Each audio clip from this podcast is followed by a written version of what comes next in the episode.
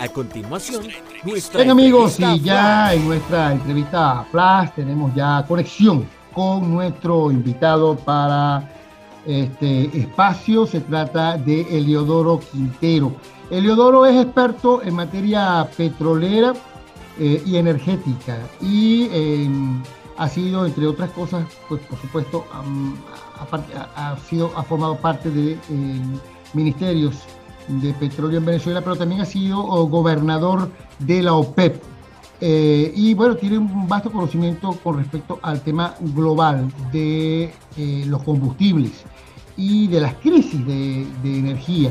Y justamente, bueno, eh, antes de comenzar a, hablar con él en este espacio flash, corto, pero contundente y preciso, queremos dejar planteado en cuanto a este tema de la guerra de Ucrania, que ya la ONU ha señalado que la guerra en Ucrania es una crisis global, dado el impacto que está teniendo en los mercados de energía o alimentos y los grandes riesgos que plantea ya para muchos países en cuanto al tema de eh, energético y del hambre. Por ejemplo, ha golpeado los mercados energéticos de todo el mundo. Aquí se está moviendo toda la energía y ahora el planeta enfrenta una crisis más profunda, que es la escasez de alimentos. Una porción crucial de cereales como trigo, maíz o cebada del mundo están atrapadas a causas de la guerra. ¿Qué está pasando con los fertilizantes? ¿Qué está pasando con estos costos energéticos?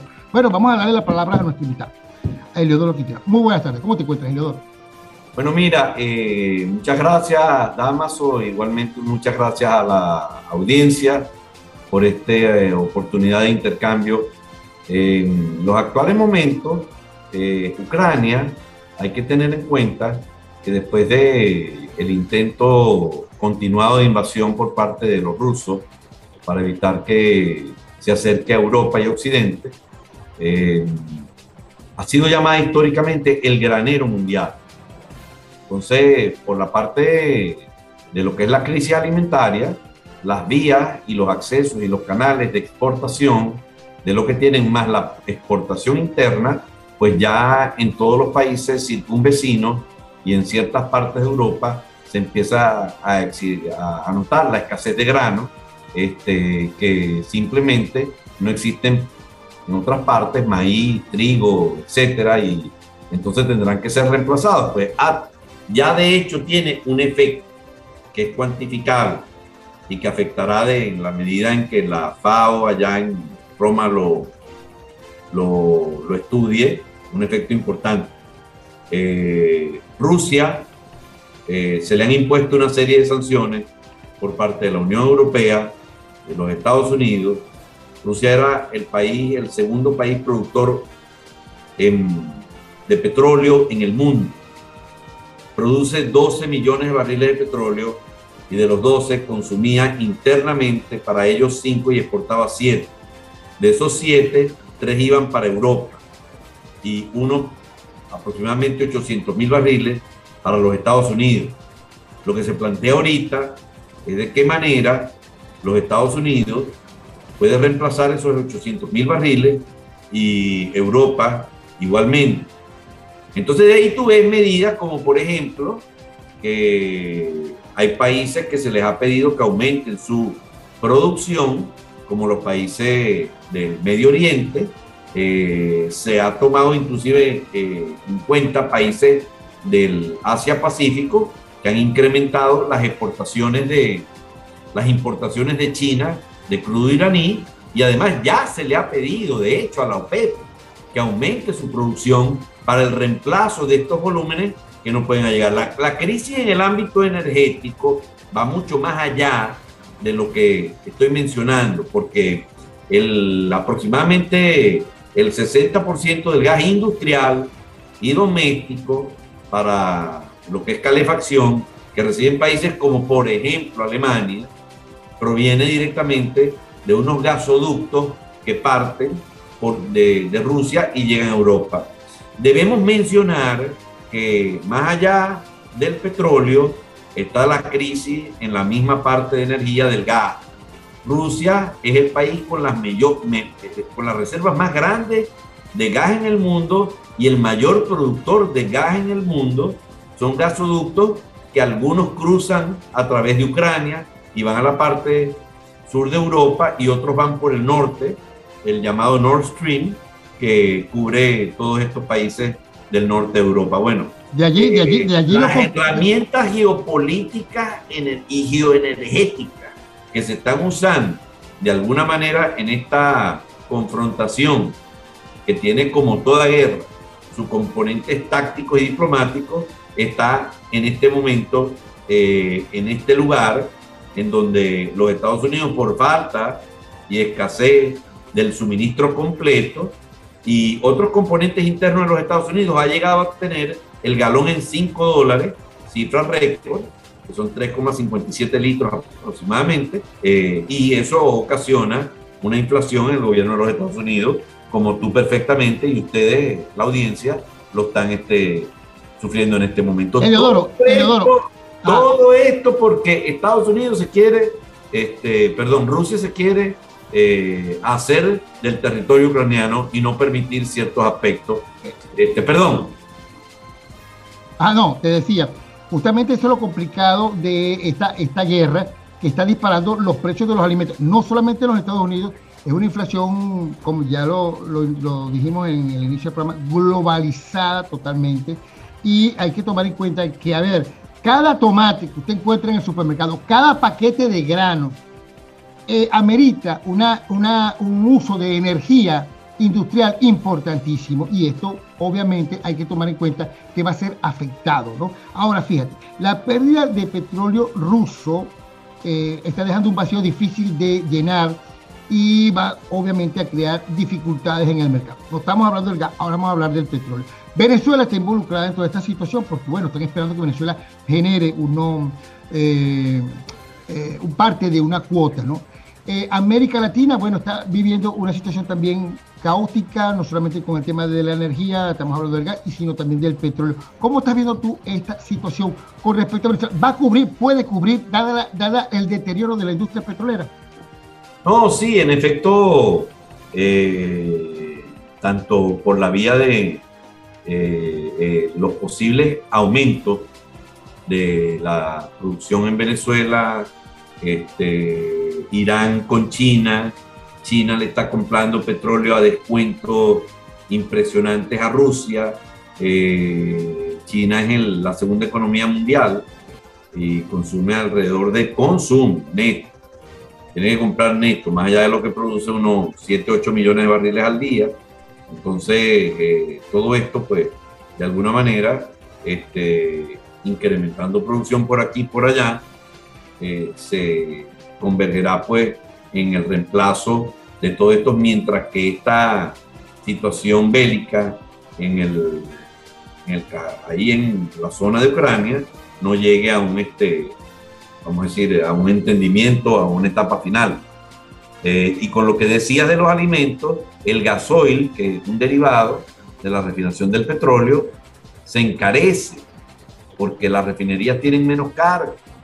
Y entonces no solo los tomates, sino que todos los productos, este, con estos aumentos de los este, derivados de los hidrocarburos, no solo sube la gasolina, también sube el gasoil. Entonces el transporte de todas estas hortalizas en cualquier parte de la zona europea, y euroasiática y norteamericana y, latinoamericana. todo el mundo sufre, sufre un efecto importante porque aumenta todo de precio, aumentan de precio los alimentos y podemos ver la decisión que tomó este, la FED este, norteamericana de aumentar eh, las tasas. tasas de interés en el monto más alto eh, no visto desde 1994 aumentó este punto 75, tres cuartos de punto, ¿no?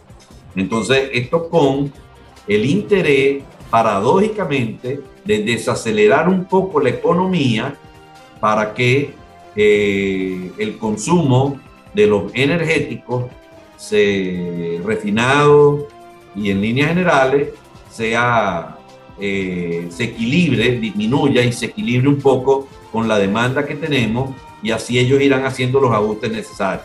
Ahora, Leodoro. La economía va lanzada, entonces hay más consumo de energía y obviamente la energía en el mundo eh, es aproximadamente 84% de la matriz energética global de los combustibles fósiles, entiéndase petróleo, gas y carbón. Ok, ahora fíjate, esto no va a ser tan fácil. ¿Cuándo? Porque tenemos que pensar, ¿esto cuándo se va a detener? La gente quiere, bueno, mira, se acabará la guerra, se acaba, esto se acaba con la guerra. Eh, mm, el presidente Biden ah, está haciendo todo lo posible por bajar el precio del petróleo. Ha estado hablando con, con el mercado, con los quienes manejan el mercado europeo allá en, los países árabes. Aquí, eh, bueno, se está haciendo uso de la reserva, ¿no? Pero no va a ser, producir más petróleo no va a ser fácil.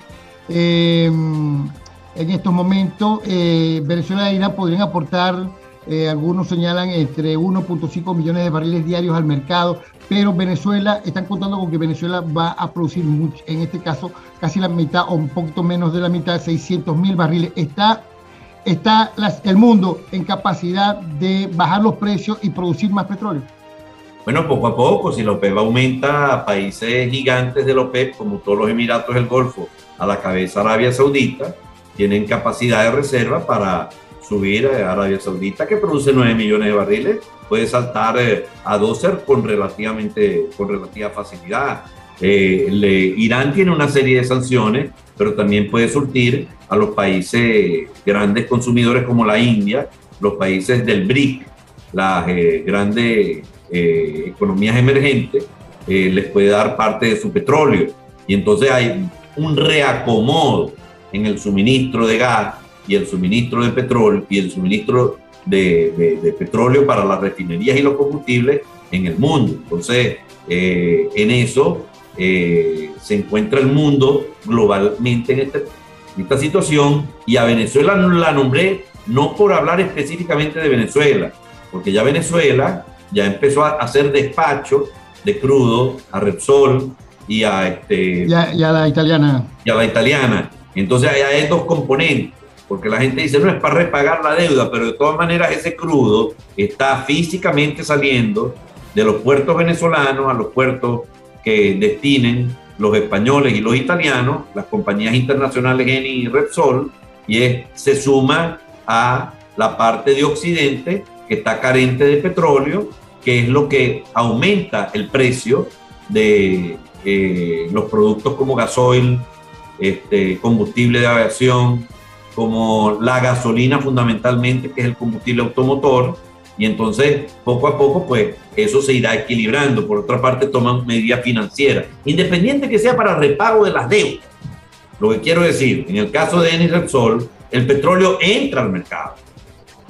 O sea, una cosa es la razón financiera y otra cosa es el hecho físico del que el petróleo sí está entrando al mercado. No tengo la cantidad exacta de número de barriles que puedan hacer, pero ya eso comenzó. Me pasé, me pasé del... Más adelante hay expectativa de que las compañías eh, americanas que tienen licencia como eh, la Schlumberger, la Weatherford, este, Halliburton, etcétera, que se encuentran aquí puedan empezar también a operar, pues, pero ya se dio un primer paso y ese paso lo permitió este, la flexibilización de una sanción a empresas europeas. Entonces, esto va poco a poco. Ya este se hizo a lo interno en Venezuela los anuncios de la, el comienzo de un diálogo de nuevo, este, pero hablando estrictamente de la parte energética, este, Venezuela es parte del conjunto, así como lo es Colombia también. Pero el problema es que en la cuenca del Caribe, los países que pudiesen aportar más, que son este, Venezuela, México, Colombia y posiblemente en un futuro cercano Guyana, eh, no tienen capacidad para suplir eh, la totalidad de lo que está faltando y entonces ya este se convierte no en un asunto regional, sino en un asunto global, global. que impacta en la inflación y obviamente por las características agrícolas de Ucrania, para el tomate, que fue el ejemplo que pusiste tú, se necesitan los fertilizantes, se necesita el transporte, se necesitan los empleos y todo esto está afectado este, por las limitaciones de exportación que han impuesto los rusos en el proceso de invasión y además por eh, el aumento del precio de los componentes como el gasoil para el transporte. Bueno, mira, muchísimas gracias, Eleodoro. Muy completo ¿eh? tu, em, tu participación en, en Más Report por más 100.7 FM en cuanto al tema, un tema importantísimo a tomar en cuenta siempre, como es el tema energético eh, del petróleo y por supuesto de los alimentos. Así que esa relación eh, vital ¿no? Eh, entre la energía y el tema del consumo de alimentos. Muchísimas gracias, Leodoro. Muchas gracias a ti y un saludo a la audiencia este, que está pendiente de este programa y un saludo pues desde aquí de la ciudad de Maracaibo, en Venezuela, de, mi parte. Bueno, muchísimas gracias, Leodoro. Leodoro Quintero, experto en materia energética y petrolera, es gobernador de la OPEP. Nosotros eh, seguimos con mucho más aquí en Más Report por eh, más 100.7 FM. Bien amigos y seguidores de más 100.7 FM, hasta aquí las informaciones por el día de hoy. Sus comentarios los recibimos con mucho gusto por nuestras cuentas arroba más 100 FM, arroba Damaso Jiménez y mi cuenta arroba Liz Valecillos. Hasta mañana a la misma hora. Muchísimas gracias por su sintonía. Que tengan mucho apetito para el almuerzo y un excelente resto del día. Más Report en Más 100.7 FM con Liz Valecillos y Damaso Jiménez. Todo lo que te pueda interesar de este mundo, Estados Unidos, Latinoamérica y Orlando en tan solo 15 minutos.